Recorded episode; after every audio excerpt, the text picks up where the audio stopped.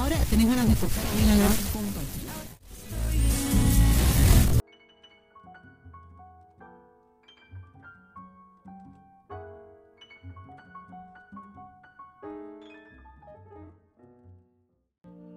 se crea la radio, gana oyentes, después se crea la tele y la radio crea la frecuencia modulada que capta a los jóvenes.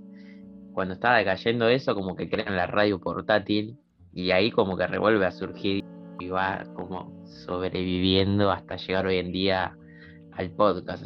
Sí, el hecho de allanar, por así decirlo, nuevos terrenos, pero sin perder la esencia que, que mantuvo desde su origen. Claro, o sea, como que podés acceder desde internet a la radio. La radio funciona aparte, porque es anterior a todo eso.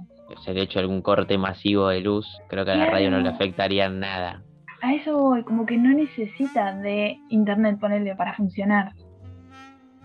No es necesario eh, el hecho de tener un lugar fijo, una antena y un determinado equipo profesional para poder realizar tu propia producción radiofónica. Total generar un podcast desde cualquier ambiente y, espacio sin importar la condición o el conocimiento previo del, del, productor. Que hoy en día es tan fácil crearte un podcast que hay mil podcasts diferentes por ahí de un mismo tema. Como un Netflix de audio, por así decirlo, de un interés popular me, me da miedo que, que, suceda lo mismo que pasó con YouTube.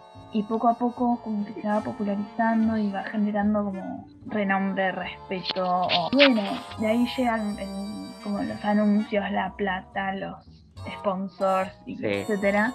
El copyright y todas esas cosas que al aparecer un interés económico por ahí hace que, que se tengan que regir ante determinadas reglas. Las ganas de, de, de hablar del tema que está hablando es lo que motiva a la persona que hace el podcast. No es que me muevo por sacar un rédito, sino por si bueno, tengo ganas de compartir esto y lo pongo en común a través de esta plataforma, de este medio. Y se generan como estas pequeñas comunidades que siguen y siguen y, respetan y confían en el, en la persona que crea el contenido. Puedes dejarlo reproduciendo y seguir haciendo lo que tengas que hacer y no necesariamente quedarte escuchando o viendo algo en un lugar estático. Es fácil de consumir, por ejemplo, hoy en día TikTok, todo lo contrario. Tiene esta combinación de recursos, todo editado y procesado y como que, como no puedes hacer otra cosa que no sea consumir el TikTok que estás viendo en ese momento. Y es re loco que los dos estén como en auge al mismo tiempo.